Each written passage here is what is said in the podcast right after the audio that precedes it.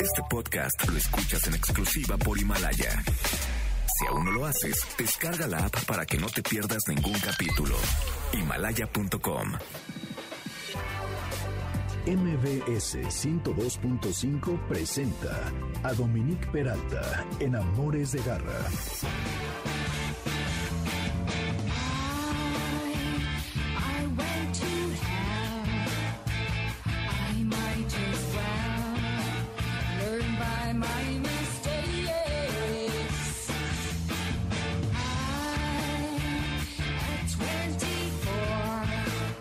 Acabamos de escuchar a los Cranberries Wake Up and Smell the Coffee a propósito de uno de los temas que vamos a tratar hoy en Amores de Garra. Espero se encuentren muy bien hoy que es 26 de abril.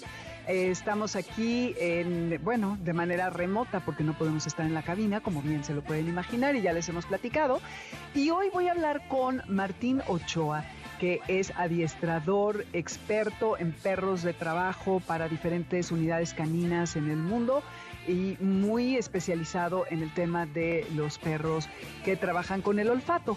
Y por eso escogí para empezar esta canción de los Cranberries, que aunque realmente no es café lo que los perros detectores eh, buscan, sino drogas, cadáveres, eh, papel moneda, en fin, eh, explosivos, etcétera, pues bueno, ¿por qué no pensar en que uno también puede oler el café?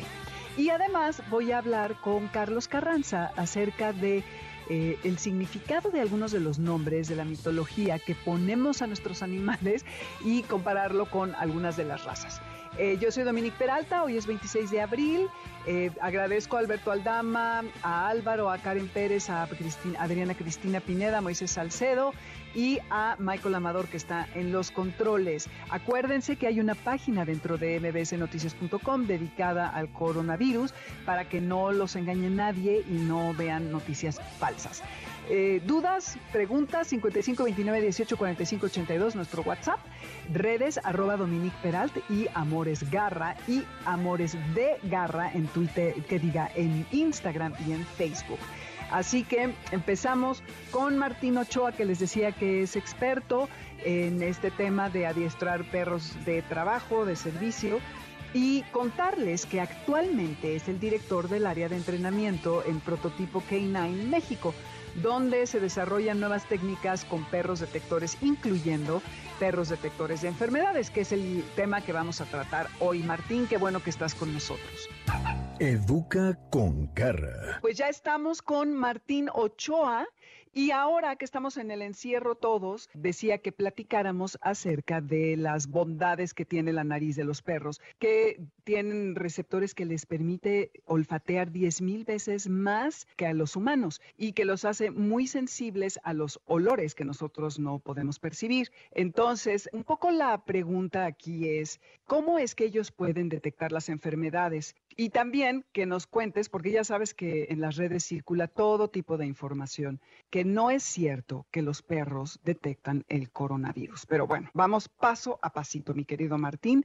Entonces, ¿cómo funciona la nariz del perro? Bueno, los perros, su principal sentido, que es el olfato, tienen mucho más capacidad olfativa porque tienen millones de células olfativas, tienen una memoria olfativa y comparada con el humano, nosotros si acaso tenemos un millón de células olfativas, ellos tienen hasta 10. Lo importante de ellos es que aroma que se les enseña a que detecten, ellos lo tienen una memoria olfativa, tienen un bulbo olfatorio donde almacenan puede decirse, pueden estar almacenando los aromas que nosotros los les enseñamos y, y les estamos reforzando. Básicamente es como funciona el, el, Ujú. el, el- el sistema olfatorio del perro. Sí, y entonces eh, ellos tienen esta hipersensibilidad y ustedes cuando están en los entrenamientos eh, eh, escogen qué aromas quieren que identifiquen. Por ejemplo, en los perros que tú trabajas, que son perros que detectan explosivos, cadáveres, nos contabas la otra vez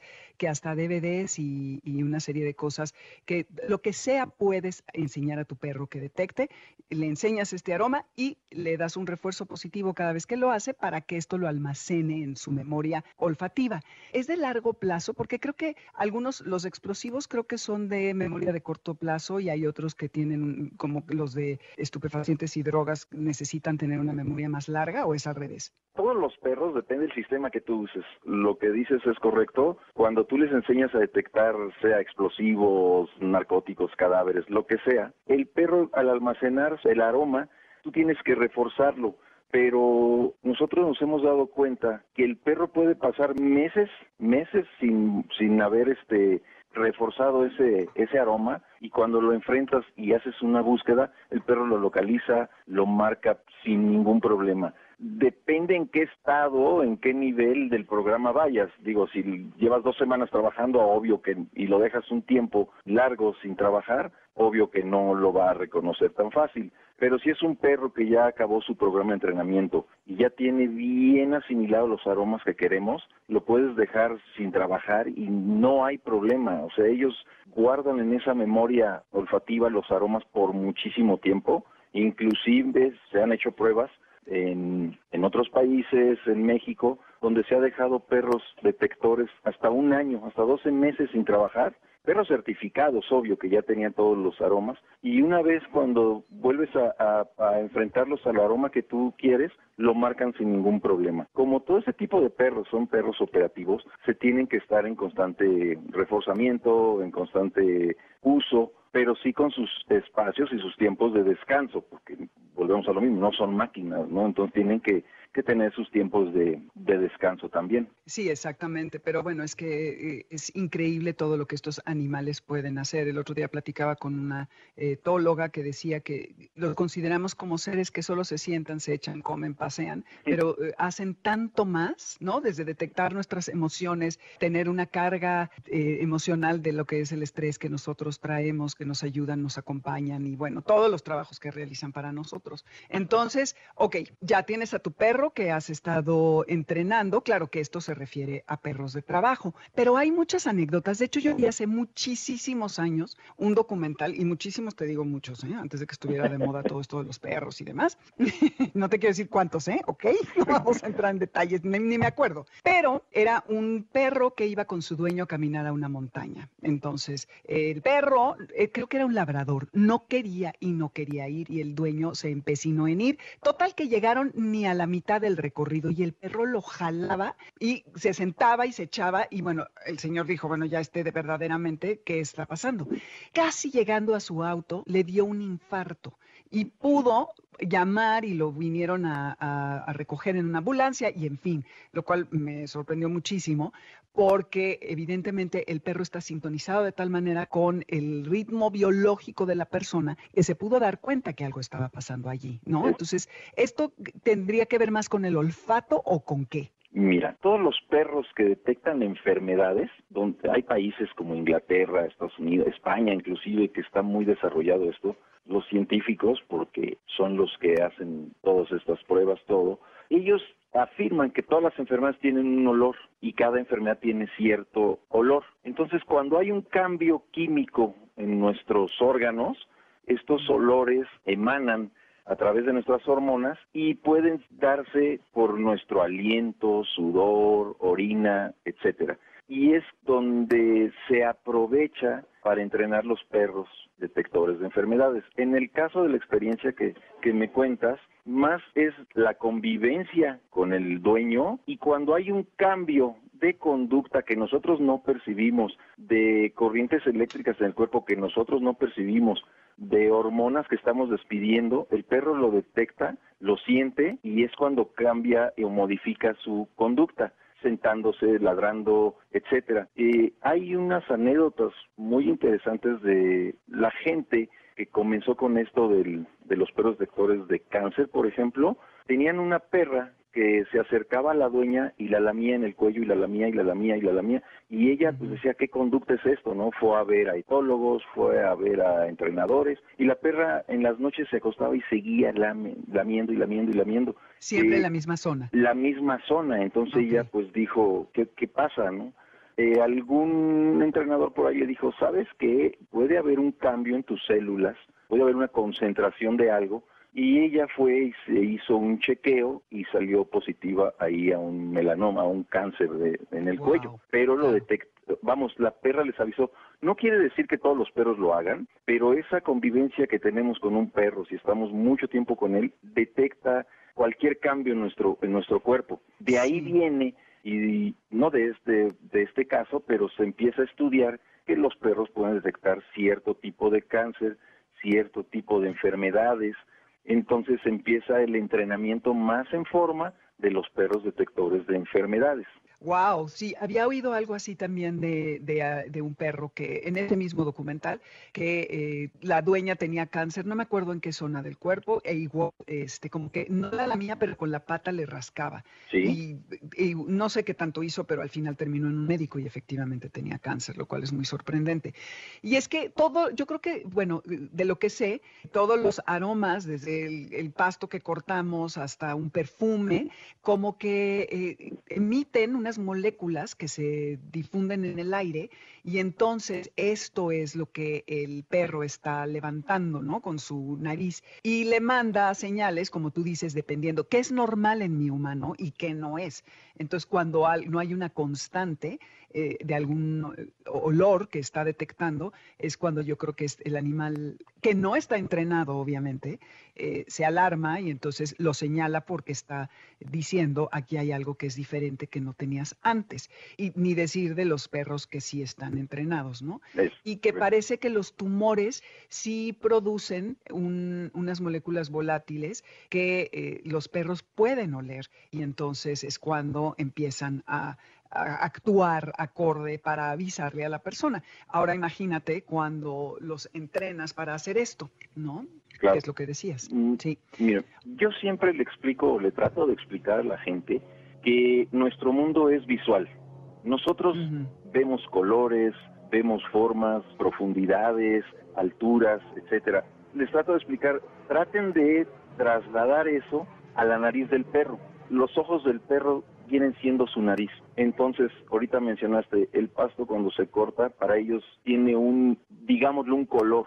El paso de un animal, los sonidos de, un, de otro animal, saben si está enfermo, saben si es dominante, saben el, si es macho, hembra, etcétera. Nosotros cuando entrenamos perros de rastreo, sea judicial, operativo, ¿qué va buscando el perro? Cuando nosotros diario nuestra piel está, eh, la piel muerta se nos cae, se desprende y aparte la persona va pisando sea el cemento, sea el pasto, sea la arena, el perro va a, a todas esas modificaciones que hay en el terreno donde pisó la persona, las va captando, claro, con un entrenamiento previo, y aparte la piel que nosotros este vamos se va desprendiendo, ¿no? Diario desprendemos piel muerta y el sudor y el estrés de la persona. Eso es, es- Son miles de escamaciones, ¿no? Algo te acuerdas el cuando perro- estuvo el, el doctor este argentino que habló de odorología en una eh, en un congreso de, de la unidad canina de la Policía De- Federal? ajá. Ujú, que Este- estuvo muy interesante. Y, y bueno, el perro es lo que va él rastreando y nos lleva a donde eh, queremos, al objetivo. Ahorita con esto de, del coronavirus y todo, no falta quien, como cuando desgraciadamente en el último sismo todo el mundo tenía perros de rescate y todo el mundo estaba capacitado.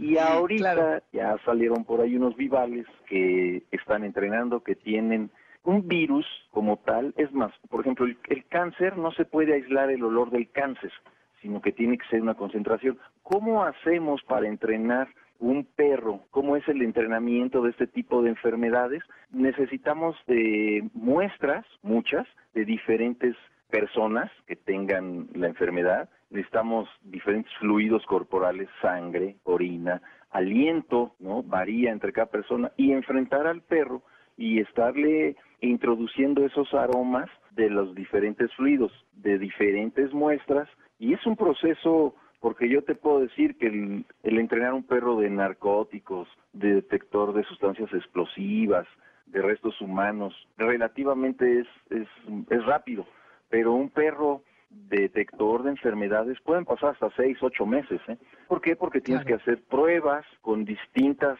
muestras, porque si siempre es de la misma persona, cuando se presente otra persona con esa enfermedad, pues no la va o le va, va a ser difícil.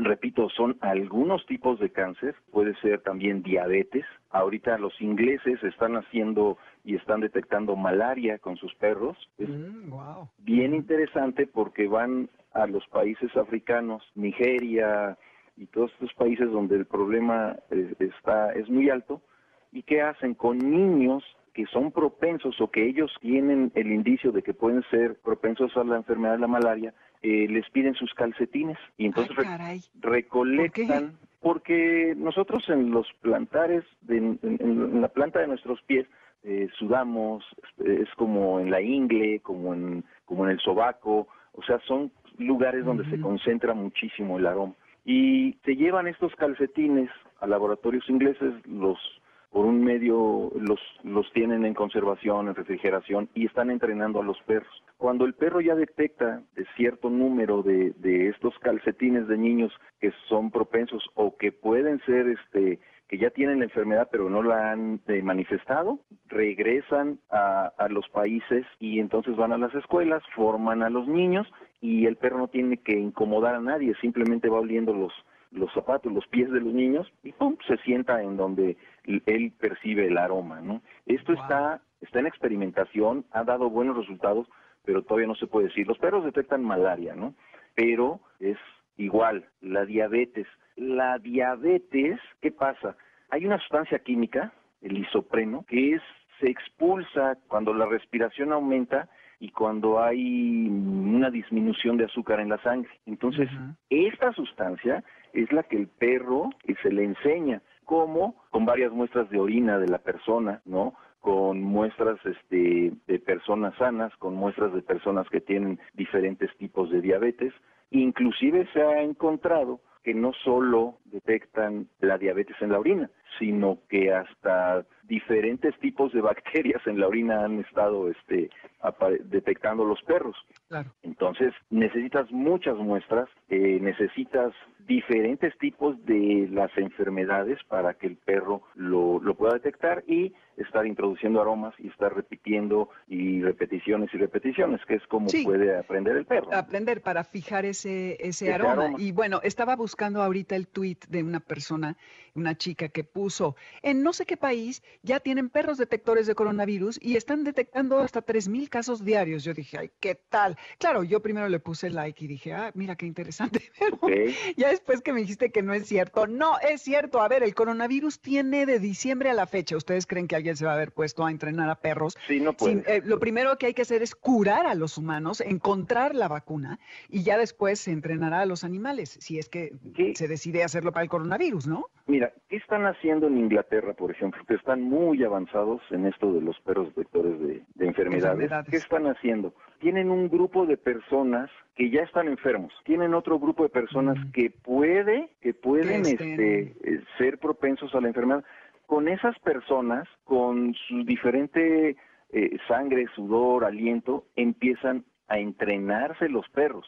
Pero una vez, pero esto está en, en experimento, ¿no? O sea, que se pueda lograr, no lo dudo, pero ahorita en, el en ninguna parte del mundo existe. ¿Y cuál es la, la idea de los ingleses? Es que esos perros estén en los aeropuertos y las personas que puedan, que puedan ser susceptibles a la enfermedad, No se les permite los, los, los detecten, exacto pero es como, por ejemplo, mm, hay perros que prevén los ataques epilépticos.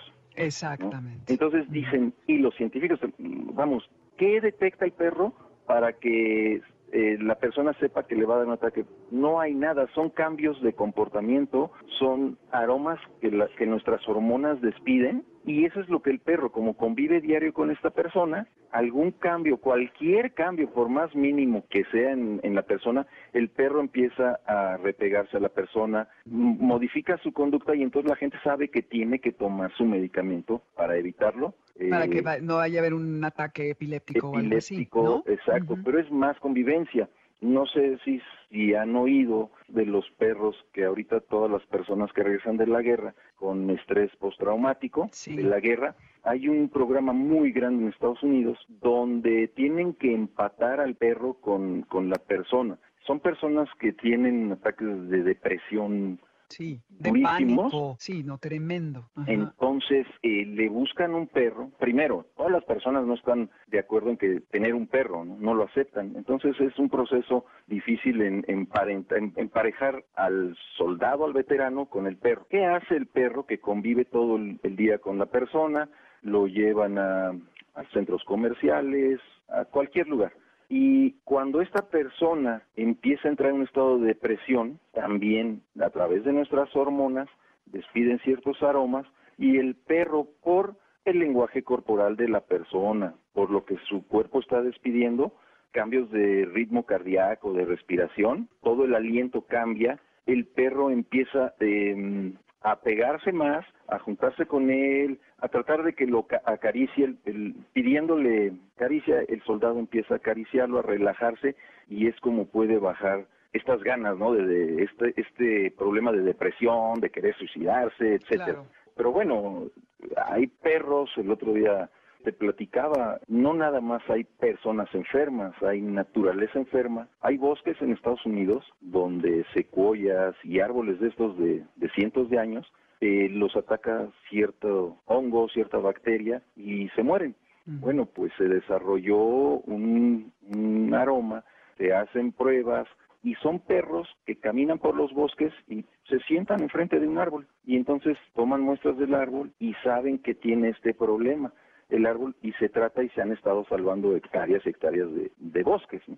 Eso está increíble para detectar plagas, ¿no? Y es esta increíble habilidad de los perros que pueden como separar el aire, ¿no? Como que hay una porción que se va directamente a la parte olfativa y otra que se dedica a respirar, porque imagínate todo lo que están percibiendo, pero pues Claro. también tienen que, que respirar. Y es como si ellos estuvieran olfateando en tercera dimensión.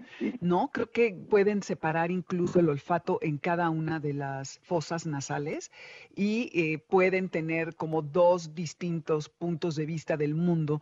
Eh, imagínate en un bosque que están oliendo la ardilla que está corriendo por allá, pero también detectando el hongo que me decías eh, de- en ese árbol. Es Claro. una maravilla. son máquinas tan perfectas, tan perfectas, que, que ninguna máquina creada por el hombre ha podido igualar su, su certeza, ¿no? Lo, lo preciso, la precisión con la que son, con lo que cuentan. Ellos, si tú los vas entrenando, exacto, o sea, inhalan y toda la información que llega a su cerebro, a su bulbo olfatorio, la van almacenando, pero es lo que tú les enseñaste y van discriminando esto, ¿no? También durante el entrenamiento, ya sea de, en este caso de los perros con, con detectan enfermedades, por eso se usan muestras de pacientes, eh, de diferentes tipos de pacientes, de concentraciones y de gente sana porque el perro tiene que saber diferenciar, saber discernir dónde está, en este caso, la enfermedad. Hay, por ejemplo, los perros que detectan las, las plagas, ¿no? Hay hoteles muy, muy, muy, muy famosos en el mundo, donde el huésped se retira y pasan un perro y huele las camas y de repente se sienta y según ya habían cambiado sábanas y cobertores y esto, se hace con no. luz y con estudios y resulta que hay chinches o que puede haber pulgas, ¿no? Y, No. y bueno, imagínate el problema para este tipo de hoteles muy famosos, ¿no? Uf, y, entonces estos perros certificados en encontrar todo, todo este tipo de plagas, pues funciona de maravilla. Hay perros, sabes, en muchos países, Canadá, Estados Unidos, Europa, las casas están hechas de, de madera, Sí, de madera. ¿no?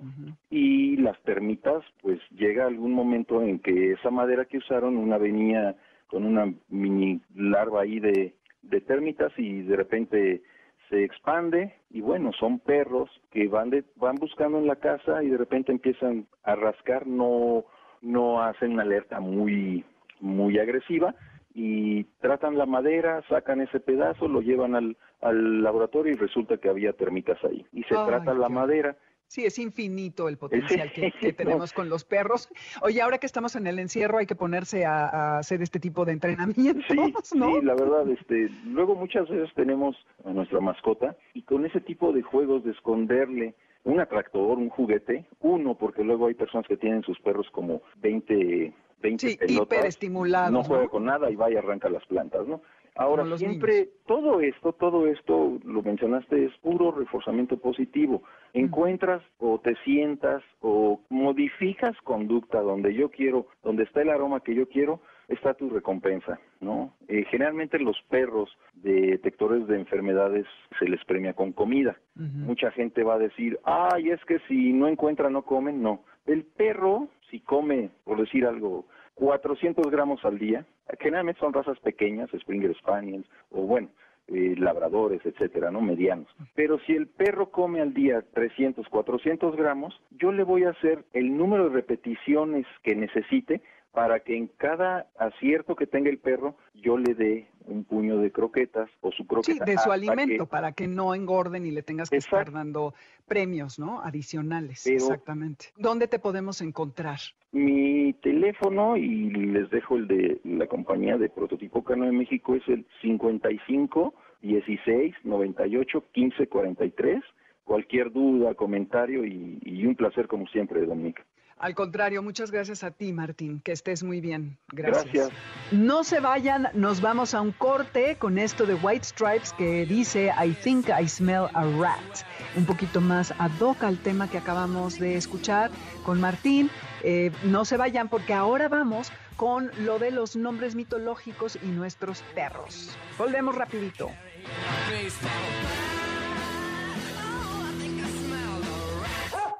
Quieto. Quédate con nosotros. En un momento regresamos. ¡Suelta! Regresamos.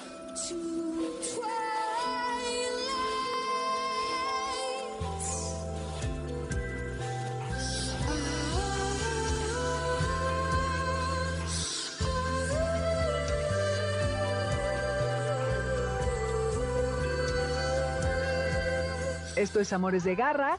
Estamos en el 102.5 MBS Radio. Aurora se llama esto de Bjork. Lo habrán intuido que estuvo no hace mucho tiempo en México y que eh, me hubiera gustado poner eh, canciones con los nombres de Aquiles, de Led Zeppelin o otras que tienen nombres mitológicos, pero son metaleras como de Anthrax y de Black Sabbath. Así que ya se imaginarán que para este horario creo que no son muy propias. Soy Dominique Peralta, esto es Amores de Garra por el 102.5 FM. Hoy es 26 de abril y les recuerdo que en Spotify está la lista bajo mi perfil Dominique Peralta. Buscan Amores de Garra y ahí está toda la música desde que iniciamos.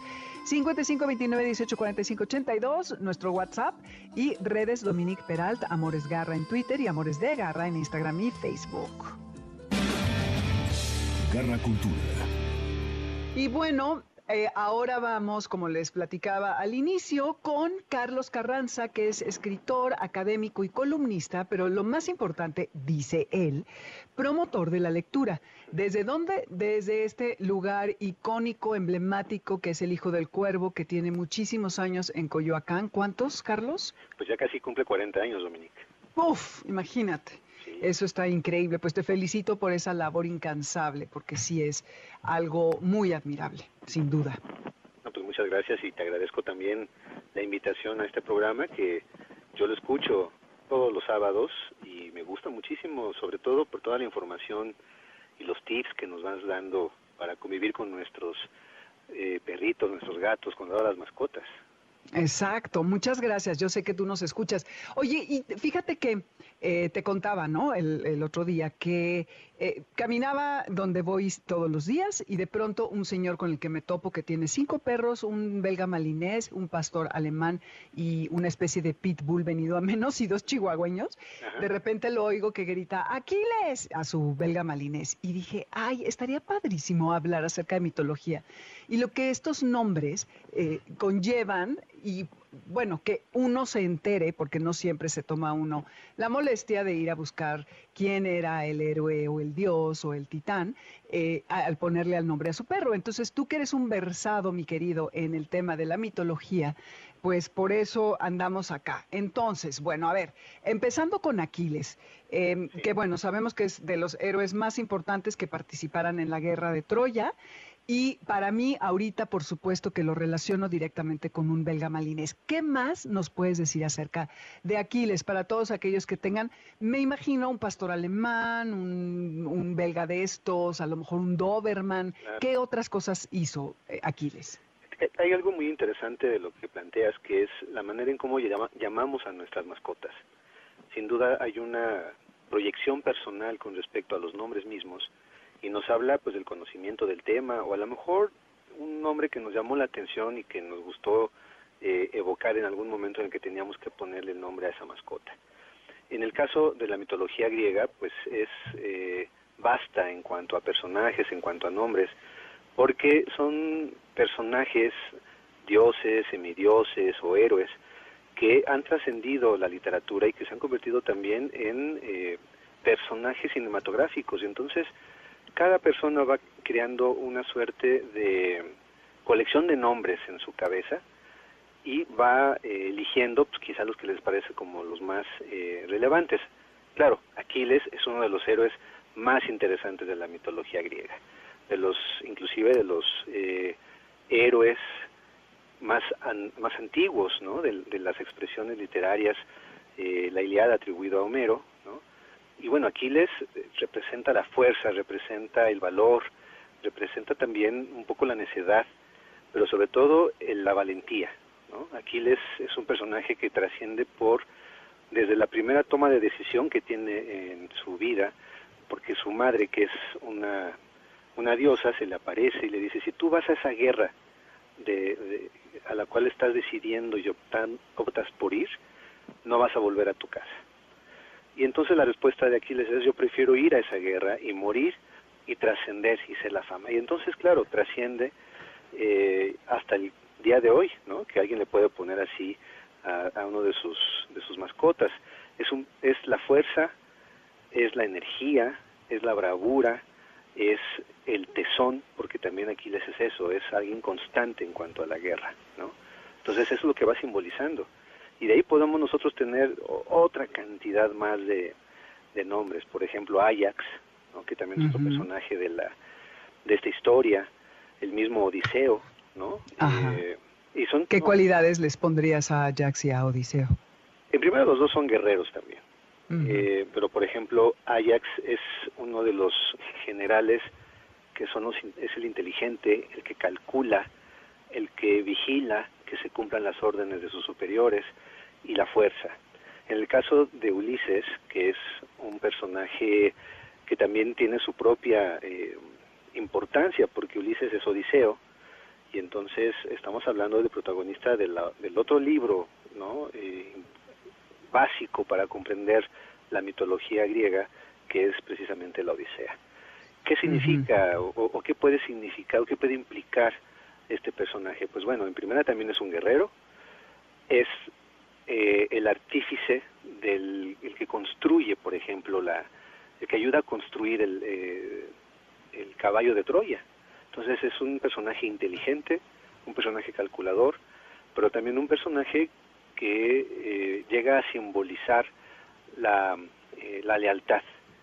Recordemos que eh, Ulises es alguien que después de 10 años de que dura la guerra de Troya, después quiere regresar a su casa, a Ítaca, pero los dioses, por diferentes razones, lo castigan y se pierde otros 10 años en, la, en el mar. Entonces Uy. está sometido a diferentes pruebas, a diferentes retos que le pueden costar la vida, que le cuesta también la vida a gente que va en su propia embarcación, y sin embargo va a regresar a Ítaca, regresa con su esposa, o sea, es la lealtad total, ¿no? Porque además tuvo la oportunidad inclusive de quedarse en otros lugares, con otro reino, con, con, con, un cier una cierta jerarquía también, ¿no? con una importancia, pero él no, él optaba por regresar a su casa, por regresar con su esposa, y además, cosa curiosa, eh, hay una escena que es muy conmovedora, que es cuando precisamente eh, la mascota de Odiseo, que se llama Argos, es el único que reconoce a este personaje porque Ulises eh, no quiere revelarse de manera inmediata que ha regresado por diferentes eh, historias que se están desenvolviendo con Penélope, que es su esposa, ¿no? Uh -huh. Pero su perro Argos sí lo reconoce y en el momento en el que re lo reconoce, muere su perro. Sí, que eso es algo muy característico. Los animales a veces saben eh, que, que van a morir y se esperan al dueño después de una ausencia o que haya salido a hacer algún mandado o alguna cosa así. Yo a mí me pasó personalmente con una pastor alemán, con un pastor alemán macho que tuve.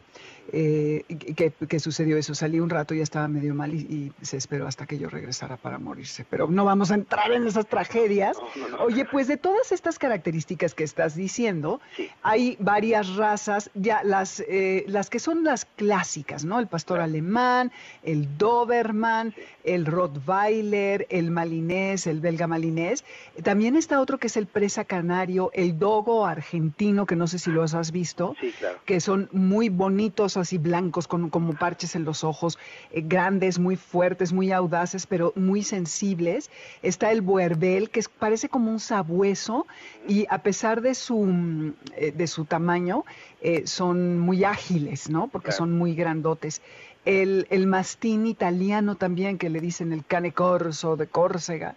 El pitbull, ¿no? Como que para estos héroes se me antojan estos, estos perros, que bueno, también sería como para Hércules, y a- bueno, no sé, Hércules, sí, el rodesiano, eh, rodesiano, porque ves que Hércules es este importantísimo héroe que representa la valentía, la masculinidad y que supera todas las hazañas heroicas en sus 12 trabajos, acabando con monstruos y pruebas distintas. Y no sé si has visto al, al rodesiano, que es un perro em, que, que lucha con leones en África. Eh, no me acuerdo bien si el nombre es rodesiano africano o solamente rodesiano, pero la característica es que en el lomo eh, no tienen pelo largo, tiene una especie como de línea que le corre todo a lo largo del lomo. Son preciosos, grandes, delgados, muy ágiles. Y de una fuerza tremenda, ¿no? Exacto. Entonces yo creo que esos, eh, esas razas que tú estás ahorita nombrando sí se pueden relacionar de manera directa con, los, con, con personajes cuya característica haya sido precisamente la fuerza, ¿no? la valentía, Sí. el arrojo, la vigilancia, porque también eran gente que hacía la guerra, pero también protegía a sus propios reinos. Ujú. Sí, exactamente. Oye, y de los egipcios, por ejemplo, Anubis, eh, para un Xoloscuincle, claro, es un nombre egipcio para un perro que ya en sí lleva al guardián de los muertos en su nombre, pero pues, ¿por Así qué es. no ponerle un, un nombre egipcio, no? Y también está, está abierto ¿no? la, la opción y la posibilidad. Fíjate que con los eh, con, con el, el mundo egipcio, pues también hay nombres que han trascendido precisamente por la literatura misma y por las películas, ¿no? Porque también ha sido un- son una cultura muy socorrida para hablar de grandes epopeyas o de grandes aventuras. Eh, y hay nombres que inmediatamente se relacionan, por ejemplo, con lo que tú acabas de plantear, ¿no? Que el color negro, Anubis, que es este dios también oscuro, ¿no? Está relacionado también con la muerte y que tiene una, que es un dios, eh, por llamarlo de alguna manera, híbrido, porque tiene la figura, el cuerpo de un ser humano, pero la cabeza de un chacal o de un perro, ¿no? Ahí hay una discusión ahí cuál de los dos puede ser pero es un, es un vigilante, es un guardián. Entonces Claro. también está esa característica. O, por ejemplo, el caso de, de Isis, que es la, la diosa que gobierna, la diosa tutelar de todo este panteón egipcio, pues también puede eh, eh, relacionarse con una, eh, con una raza o con un... eh, con una mascota que pueda ser el que, la que gobierne la- el lugar, ¿no? La que impere en el espacio. Sí, que sea como el más fuerte. Y to- estos nombres egipcios también le van muy bien a los gatos, ¿no? Sí. Que de sí eran considerados guardianes de para los muertos que te conducían al otro lado y a muchos los mataban junto con los amos para que se fueran a, a las tumbas con ellos. Sí, fíjate que es muy interesante lo que planteas. En el mundo egipcio no son tan socorridos los perros, por ejemplo, pero sí los gatos. Inclusive forman parte de estas eh, historias muy antiguas en las cuales se va identificando cuál es el pensamiento original del mundo egipcio y está el libro de los muertos donde aparecen precisamente mencionados los gatos y el tratamiento que se le tenía que dar a ellos. Y sí, por ejemplo, nombres como Ra, como Horus, donde de manera inmediata está la imagen de los gatos, ¿no? Exacto. Sí, Anubis me, me encanta también. Así es. Anubis, que también es el protector y guía del, del inframundo, ¿no? inframundo. Que este sí tiene una, ca- una cabeza de perro, pero este para un gato creo que le queda, es muy, muy bonito nombre. Así es. Oye, y sí, es que a lo largo de la vida que vamos teniendo, no ma- generalmente a quien le gustan los perros tienes más de uno porque no viven tanto, eh, vamos construyendo nuestra mitología personal con ellos. Entonces es muy bonito este tema de los nombres. Eh, mi, un tío mío, que ya murió, tenía una Doberman preciosa que se llamaba Venus. Mira, Este, y pues sí, me parece que le queda muy bien a un Doberman o a un Samoyedo, ¿no? A estos perros que son bonitos. Que, que sí, que son los dioses de la belleza, ¿no? Sí, Exacto, como Adonis. Adonis. ¿Cómo verías ponerle Adonis a un afgano o a un pomeranian, un sí, además tienen, irlandés? tienen un garbo, ¿no? Tienen Eso, un garbo, tienen un orgullo, como si estuvieran eh, proyectando un ego muy singular. Y claro, los dioses eh, que están relacionados sobre todo con la belleza, con el amor, son, son seres, ya sean femeninos o masculinos, son seres que proyectan precisamente el garbo y la, el orgullo que tiene su propia belleza. ¿no? exactamente. Sí, me parece Sí. que son están pintados para ello, ¿no? Claro, les queda muy, muy bien. Y luego, por ejemplo, Ares, que sería Marte, ¿no? Ya sea en Grecia o en Roma, que es este lado violento, no domesticado de la guerra. La guerra. que se te antoja como un Rottweiler, un Pitbull, que bueno, no hay que sumarle a, a estas eh, etiquetas que le hemos puesto a estos perros, que ya en este programa hemos hablado de que no es cierto que sean de naturaleza agresiva, ¿no? Todo depende del contexto en el que se desarrollen, en fin. Pero por su valentía eh, y, y por- ay, perdón, le pegué al micrófono, y por cómo, le, como los concebimos, creo que le queda muy bien. ¿Qué, qué, qué nos cuentas de Ares? Ares, pues es el dios del inframundo. Eh, ahí lo, lo que podemos resaltar es que a veces nuestra idea... Ah, pero este es Ares, con R, no Hades. Ah, Ares, Ares, o sea, Marte. Ajá. Marte, ya, es que había escuchado Ares. Sí. Eh, no. Perdón. No, no, no, no, al contrario. El, pues bueno, Ares es eh, el dios de la guerra, ¿no? Es el dios rojo, es el que más, uno de los dioses que más plantea la, la, la violencia, por así decirlo, pero no una violencia gratuita, que quede claro, sino que tienen también, es el que maneja la capacidad táctica, el que maneja la, la posibilidad de la conquista, de la, eh, entonces en un momento dado también es un dios que eh, puede proyectar una inteligencia. Recuerden, hay que recordar que la guerra no es, no es precisamente eh, una de las mejores inventos del ser humano, sin embargo la guerra eh, en la antigüedad tenía inclusive una dimensión ritual, una dimensión inclusive sagrada. Claro. Entonces es un vínculo que no debemos de perder de vista. No solamente es llamar eh, a Júpiter o Ares, los dioses de la guerra, por una violencia en sí misma, pero entonces son es un dios eh, oscuro, por así decirlo, violento, pero que tiene también esta dimensión sagrada de, eh, de la vida y de la muerte. Entonces, eh, muchas veces para preservar la vida, pues había que hacer la guerra. También es un Dios que vigila, también es un Dios que protege. Claro.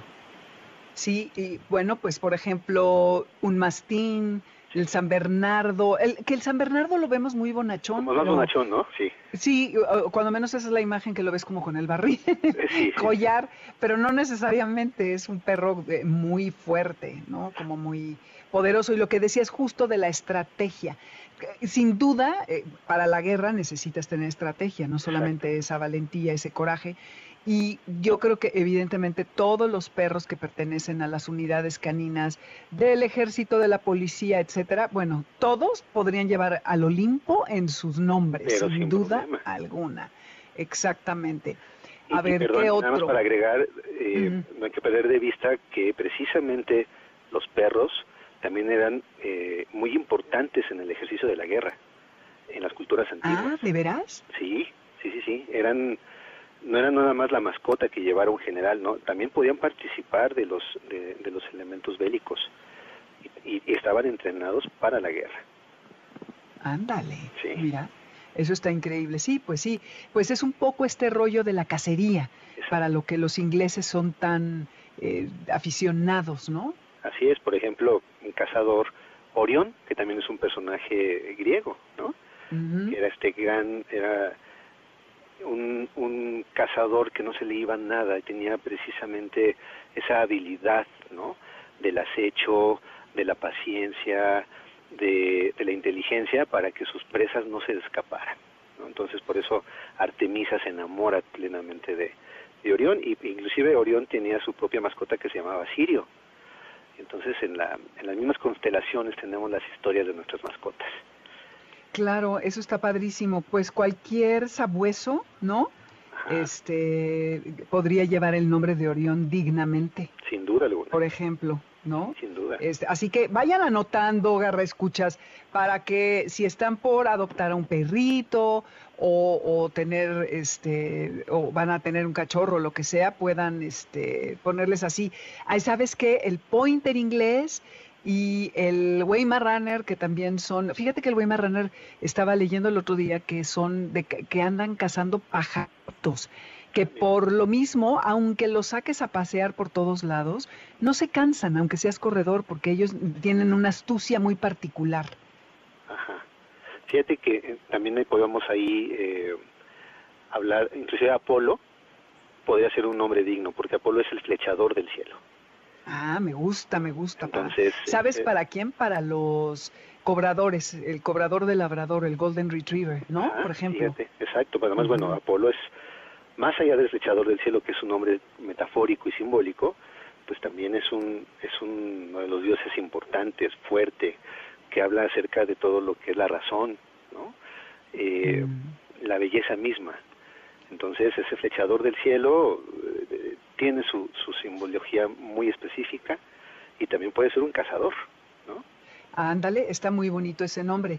Oye, y Hermes, que sería también Mercurio, pero me gusta más Hermes, que es el dios del comercio y los procesos intelectuales, también podría ser para los, este, eh, los Golden Retrievers, Sí, eh, pero, por ejemplo, un Border Collie o los pastores australianos, que, qué brutos, son la inteligencia en dos patas, en cuatro patas. sí, y esos además Hermes es eh, el mensajero, Exacto. el dios mensajero, y entonces también puede tener una función estratégica, la inteligencia, como tú dices, porque era el que traía los mensajes de los dioses a los hombres, por ejemplo.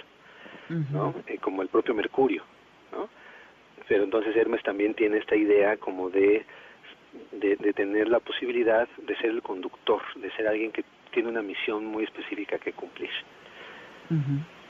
Entonces, pues estos perros pueden perfectamente asociarse con este nombre. con ese nombre. Otro para hembras es este Minerva, que es la diosa de la sabiduría, ¿no? Exactamente. Aquí pues habría que escoger una raza que sean, eh, pues, pues sí, inteligentes. El Rottweiler, el papillón, que es como una especie de cocker grande, que son muy simpáticos, ¿no? Este, Sí, sí, y que tiene, tiene las orejas como, como de mariposa. así es.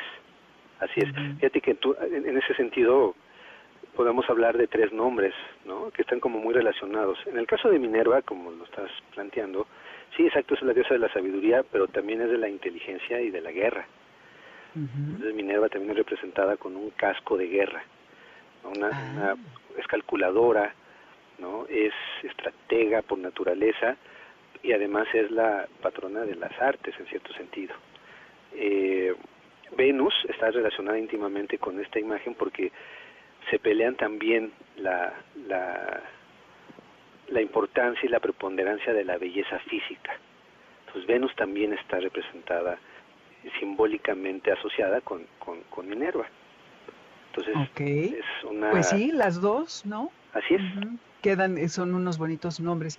Oye, mi querido Carlos, pues vamos a tener que hacer parte 2 para entrarle a la mitología mesoamericana, a la mitología celta, cuando quieras. este, para buscar más opciones de hombres. ¿Cómo ves? Perfecto, cuando tú quieras, yo con gusto estoy contigo. Genial. Oye, ¿dónde te encontramos? ¿Cuáles son tus redes? Pues mi Twitter, mi Facebook mi Instagram tienen todos Carlos Carranza. Eh, Twitter nada más tiene Carlos Carranza una P al final, pero ahí me pueden encontrar sin mayor problema. Buenísimo. Muchísimas gracias. Espero, Garra Escuchas, que hayan anotado. Les pondremos algunos en, en las redes para que se guíen y, y cuando estén buscando un nombre le puedan proveer de estas muy peculiares características a sus animales que los acompañarán en sus historias personales. Sin duda alguna, como lo dijiste, crear mitologías personales con nuestras propias mascotas. Exactamente, así es. Te mando un abrazo, Carlos. Nos hablamos pronto entonces. Claro que sí, muchas gracias y saludos a todos. Gracias a ti. Esto fue Amores de Garra. Sigan quedándose en casa. Qué bueno que están con nosotros.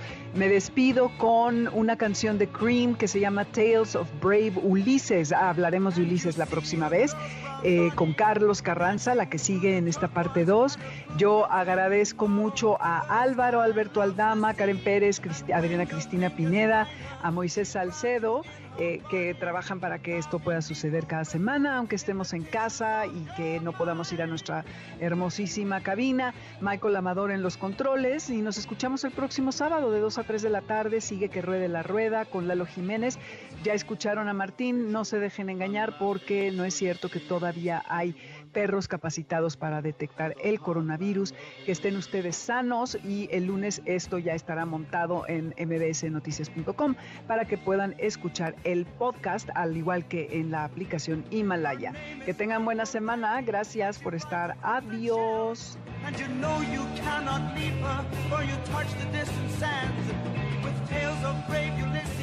How his naked ears were tortured by the sirens sweetly singing. MBS 102.5 presentó Amores de Garra con Dominique Peralta. Te esperamos el siguiente sábado a las 2 de la tarde por MBS 102.5. Este podcast lo escuchas en exclusiva por Himalaya. Si aún no lo haces, descarga la app para que no te pierdas ningún capítulo. Himalaya.com